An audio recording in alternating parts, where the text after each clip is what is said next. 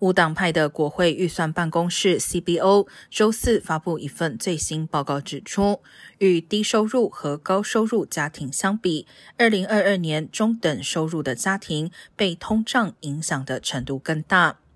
在排除全国收入最低和最高的百分之四十家庭后，剩下的家庭购买日常物品所需金额占总收入的比例有所上升。